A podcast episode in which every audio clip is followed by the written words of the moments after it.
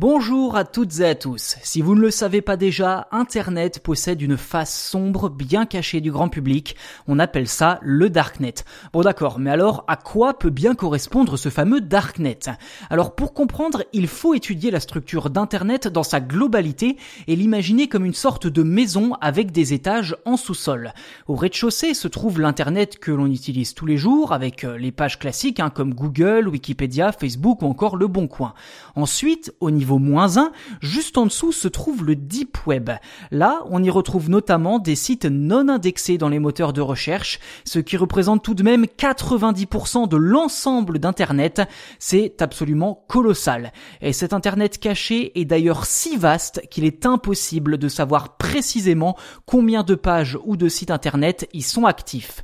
Et enfin, le niveau moins 2, encore plus profond, correspond au fameux Darknet, considéré comme la invisible de la toile.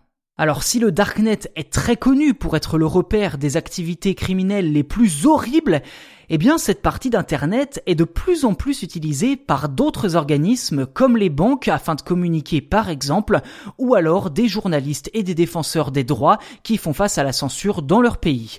Mais malgré sa réputation extrêmement dangereuse, le Darknet offre surtout un argument imbattable, l'anonymat. Et oui, puisqu'à chaque fois qu'un utilisateur se connecte au Darknet en utilisant un navigateur comme Freenet ou Tor, son adresse IP n'est pas rendue publique. Autrement dit, impossible de savoir qui vous êtes. Et c'est d'ailleurs une aubaine pour toutes les activités illicites, car cet anonymat est loin d'être tout beau, tout propre. En clair, sur le Darknet, vous pouvez en quelques clics commander de la drogue, acheter des armes, voire même commanditer un meurtre. Des actes possibles en toute simplicité en échange de monnaie virtuelle, de la crypto-monnaie, comme le Bitcoin.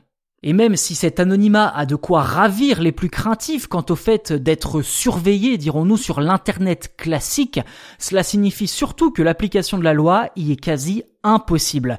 En effet, comment voulez-vous sanctionner quelqu'un qui n'existe pas, qui est invisible, qui est un fantôme?